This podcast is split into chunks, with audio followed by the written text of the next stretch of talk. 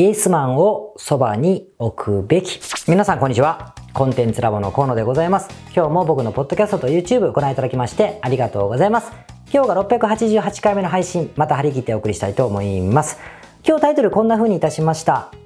あなたのそばにイエスマンを置くべき理由ということで、え、ございましてですね。今日はちょっとあの、まあ、組織論というか、社長個人にちょっとフォーカスしてお話をしたいなというふうに思っているんですけども、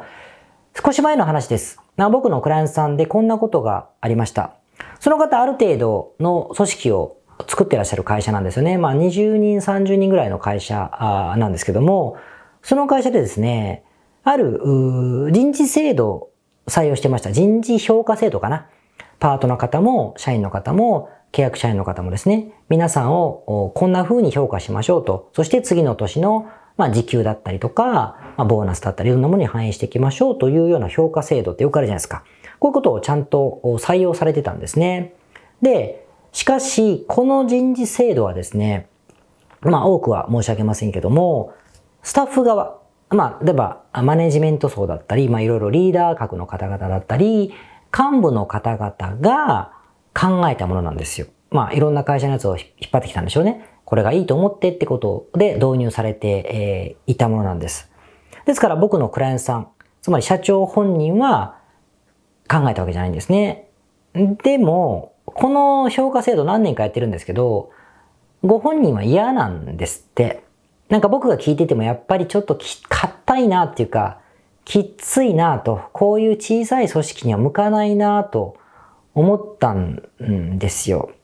まあ、まあ簡単に言うと、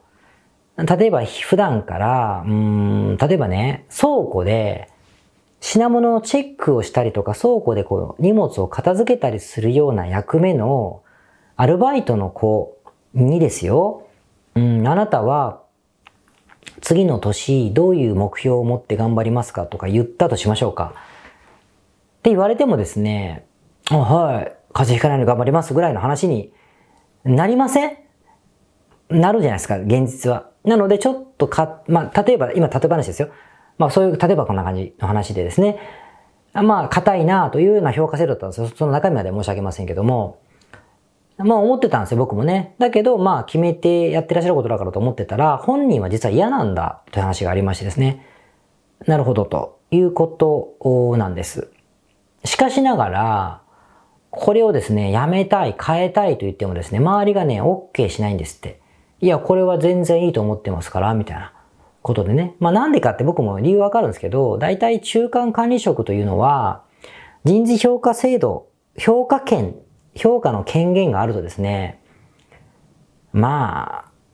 傲慢になるんですよ。あの、従う人事権と評価権っていうのは、やっぱり、あの、権力が生まれますからね。まあそれを話したくないんだなという、その心地よさが嫌なんだなというふうに僕はゲスの勘繰りをしたんですけれども、反対されると。社長もしたことがないの方々がですね、社長が言ってる人事評価制度が、あの、変えたくないと言ってるのもなかなかすげえなと思って聞いてましたけども、ということだったんですよ。でもね、これ冷静に考えたら会社のほとんどの人が、幹部のほとんどがそれがいいって言ってるんですから、リーダーはですね、じゃあ皆さんが仕事がしやすければそれでしてくださいなと。第一、その評価制度のおかげで大問題が起こってはいませんから、何にも何にも会社辞めたりとかもしてるわけませんからね。いいじゃないですか。丸く収まる。のでリーダーとする、たるもの。それがいいんだという話にも、まあ、なると思うんですよ。しかしながら、まあ、ここから僕の話になるんですけど、僕はご本人のコンサルタントなので、会社じゃないんです。会社で契約してますけど、僕はご本人のコンサルタントでいるつもりなので、これには賛成をしました。つまり、やめましょうと。それを撤回しましょうというふうに、えー、しました。で、まあ、いい人ですからね。いろんな方法で、あの、合意にはでき、できない。合意にできるんですよ。決定権ありますから、株、株式もその人が全てを持っていますし、え、社長ですしね。何も、従う必要はないんですけども、まあでも、気を使ってたんでね。いや、それはもうやめましょうということで、えー、僕も猛反対をしましてですね、ネチネチと、理屈っぽくですね、いかにこれを導入させないかという、えー、まあ作戦を練りましてですね、まあ結果的にやめてもらったんですけども、まあ、そんなことをしていた、まあ、事件、事件というか、出来事が、まあ、ありました。結構前ですけど、ありましたと。で、こっから、まあ、今日の話に結びつくんですけども、しつこいですけど、会社のことを考えたら、僕も全体最適と言って、まあ、あなたがまあまあやってないんだから、それでいいじゃないですかというのも、会社のためにはなると思いませんか？ですよね。しかしながら、えー、そこで僕が大事にしたことは何かというと、僕は、その会社の、に雇われてるんじゃないですよね。雇われてるんですよ。あの契約書はそうなってますから。会社に雇われてるんですけども、僕はそのご本人に雇われていると思ってるんです。ご本人のコンサルタントだと思ってるわけですよ。で、えー、ここからはなんか、持論が入るんですね。自分語りが入るんですけど、まあ、コンサルタントと呼ばれるものは、全体最適、つまりその企業、組織、法人の利益の最大化だったりとか、まあ、目的の達成を助けることが仕事である、あると。で時にはその社長を、なんだろう、マキャレベリズムの道具にするというか、その彼の権威を使いながらでも組織の最適化をしていく。もうなんだったらその社長に辞めてもらうことも決断しなければいけないみたいな話に捉える人もいると思うんですけども、僕の解釈は違って、だってもう数人でやってらっしゃる頃からのお付き合いですしね、もうその人のためにやってるとしか僕は思っていないので、その人が嫌がることは僕も嫌なんですよ。だし、その人がやりたいことは徹底的にやる。ということをまあ、徹底してるわけですね。ですから、その人の味方なんであって、会社のことがどうかということではない、えー、わけですよ。ですから極論を言うと、僕はその方が、えー、例えばですよ。例えば。例えば、一般論としては良くないことだけどやりたいとおっしゃったとしたら、多分それをやるための良くなくないようにする方法を一生懸命考えると思います。最初からそんなこと良くないことだからやめろとは言わないと思うんですね。極論ですよ、これは極論ですね。っていうふうに考えているって話なんです。じゃあなんでそうしてるかなんですけど、義理人情でそういうふうにしてるところもありますよ。もちろんありますけれども、しかしながら、僕がですね、やっぱりそういう社長さんとか起業家の方というのは、まあ、100%ね、100%の味方見方。そして何でもイエス、イエスさ、良いという人がそばにいた方が絶対いいからと思ってるんですよね。で、そういう人がそばにいる人だったら別にいいんですよ。だけど、そういう人がそばにいない人も多いので、まあ、せめて、えー、自分がそういう役割はしていきたいなと思うことが多いということなんです。つまりイエスマンですよ。イエスマンであり、絶対的味方がそばにいた方がいいと思うから自分でもそうしているという話なんですね。で、なんでかって話を今日これしたいんですけども、一般論ではですよ、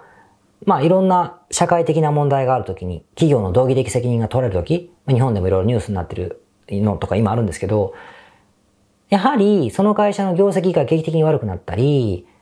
社会的に道義的に悪いことをしてしまったり、犯罪を犯したりした時というのは、この組織がですね、硬直化していて、トップに対してトップがお飾りになっちゃってて、そのトップのイエスマンばっかりが揃っていて、みたいな。だから低たらくが起こるからイエスマンばっかりじゃいけないというのが、まあ、よく言われること、常識的なことだと言われているわけですね。なので、僕が今日言っている、そのイエスマンが必要だそばにいた方がいいという話ってちょっと変じゃないですか。会社おかしくなるだけじゃないかって、その社長がポンコツだったら会社おかしくなっちゃうじゃないかという話に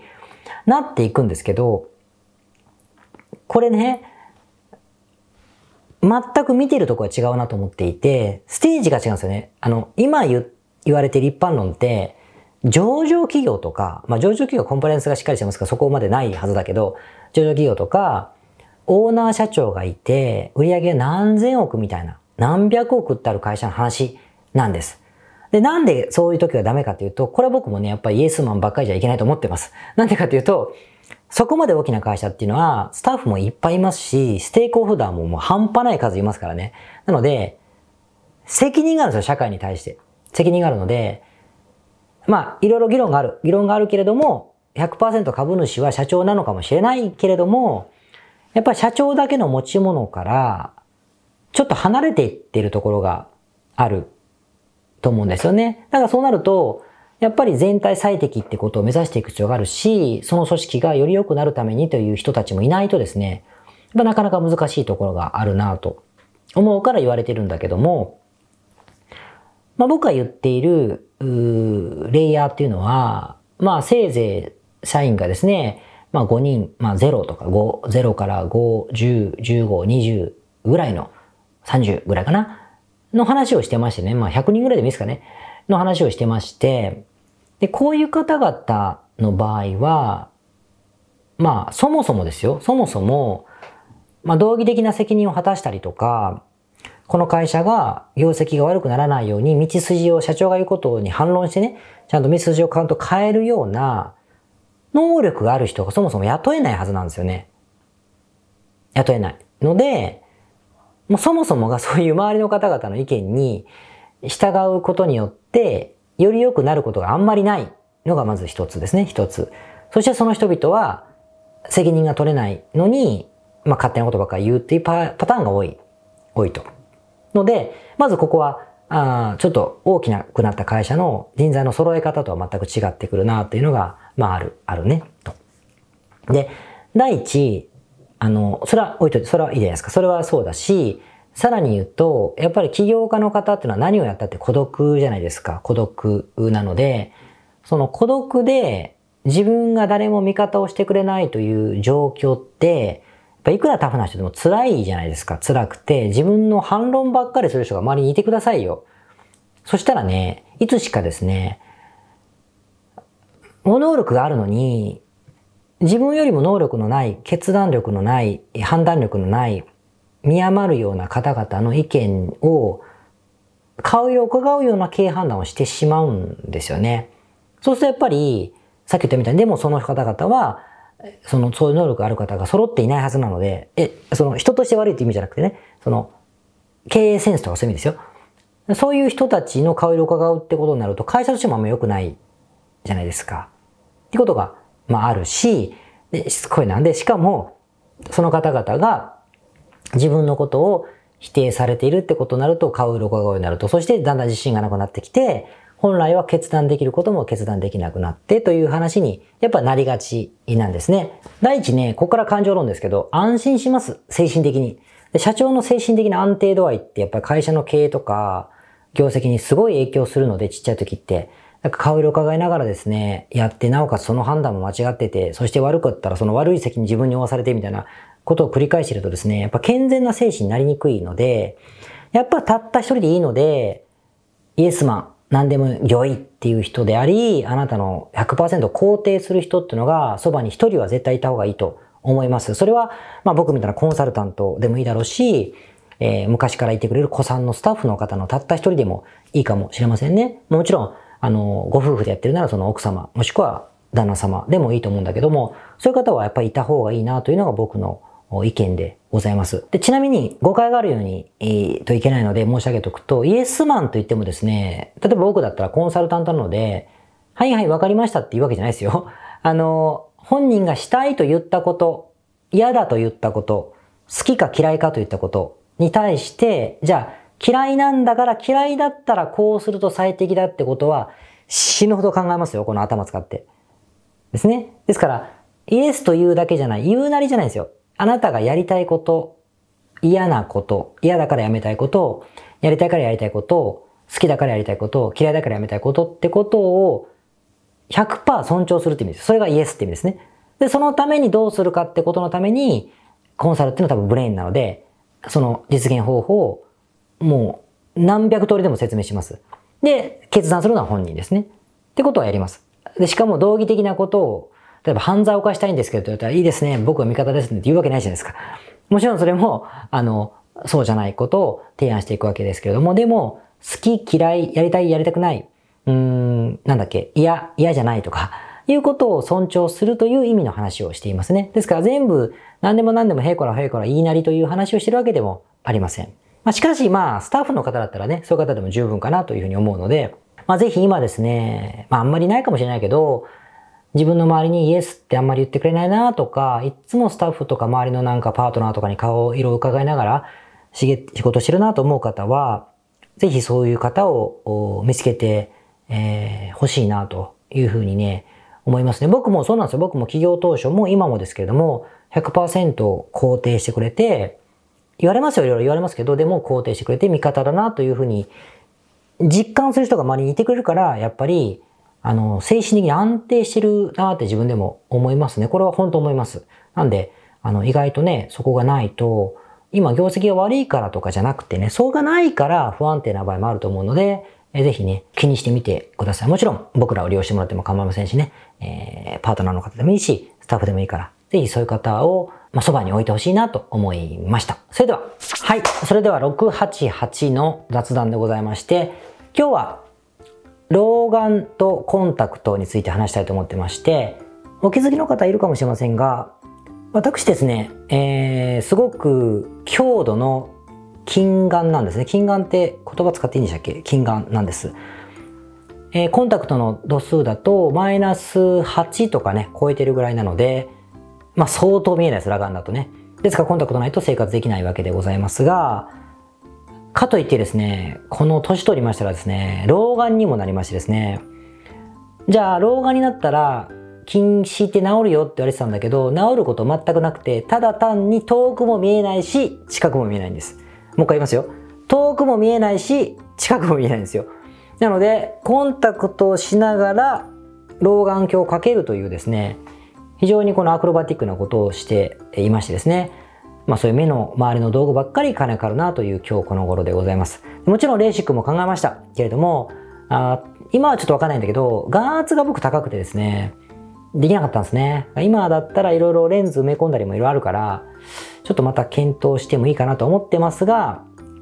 まあ正直怖いんですけどね、怖くてやめたんですけど、ということになっておりまして。まあにしてもですね、結構年齢を感じるなと思うのは、この前もね、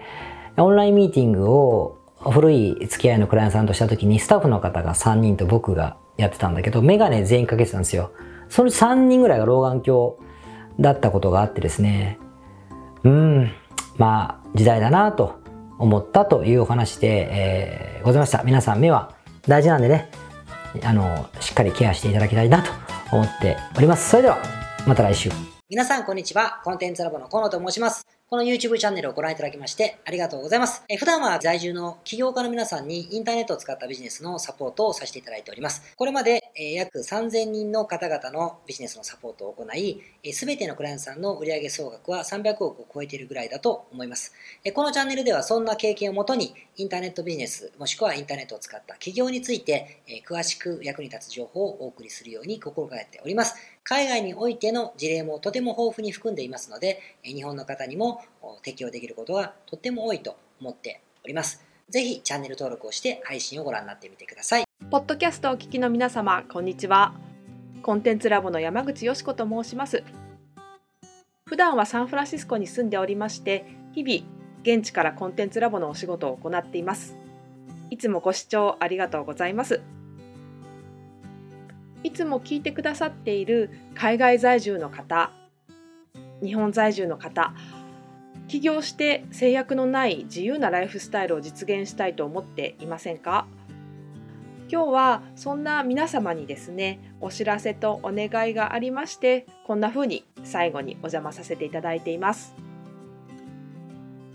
そのお願いというのはですねコンテンツラボのコンサルティングサービスについて知っていただくということです。であのー、番組の中でも河野が時々メンバーさんと呼ばせていただいていることがありますのでご存知の方も多いと思います。起業前の方にはビジネスプランを一緒に考えることから始め起業後の方には集客組織化異業種展開。だったりはたまたお金の残し方とかそして望むライフスタイルの実現というところまでですねメールやオンライン通話でのコンサルティングのほかに学べる仕組みとしてあの定期的に私たちの方からコンサルティングを受けていただいているメンバーさん用に教材をあのお配りしたりですねあと世界各地にお住まいの起業してビジネスの広がりを目指す日本人の方同士とつながれる仕組みを取り入れたりといったコンサルティングやコミュニティ参加が全て入ったサービスになっております。私たちのクライアントさんは7割が海外在住者在住者さんでですね3割が日本にお住まいの方です。これから起業したい方。すでに起業している方。あとはあの起業して少し時間が経ってもうあの成長期に入られている方。皆さんそれぞれあのビジネスのステージはそれぞれですけれどもとても刺激的にご一緒させていただいています。でよく聞かれるのですけれども海外在住ということにかかわらずですね私どもでは日本にお住まいでビジネスを展開している方とかあの起業計画されている方にもお使いいただけるコンサルティングサービスとなっていますのでご安心ください。起業前、起業後、日本、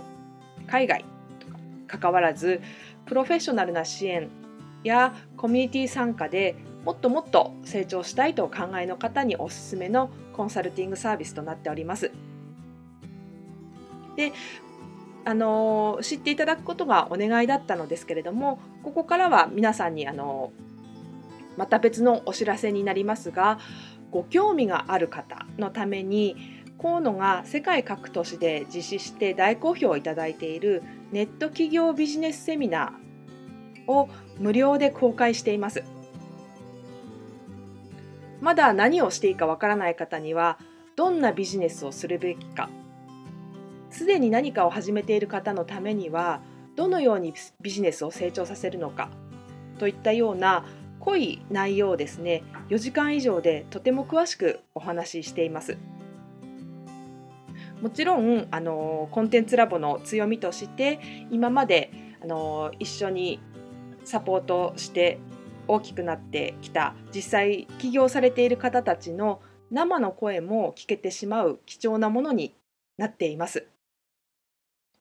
そしてさらに特別に今回取り下ろした「How to」というものを含めた実践編のセミナーも特別にご覧いただけるようになっております。ネットショップを始めてみたいとかサービス業をしてみたいコンサルティングやコーチング業をやってみたい自分の持っている情報を売ってみたいなどですね全てカバーしている動画セミナーになっています。で先ほども申したように視聴は無料となっておりますので今すぐこのメールの中にある概要のリンクをクリックいただくかコンテンツラボという名前で検索して動画を請求してご覧になってください。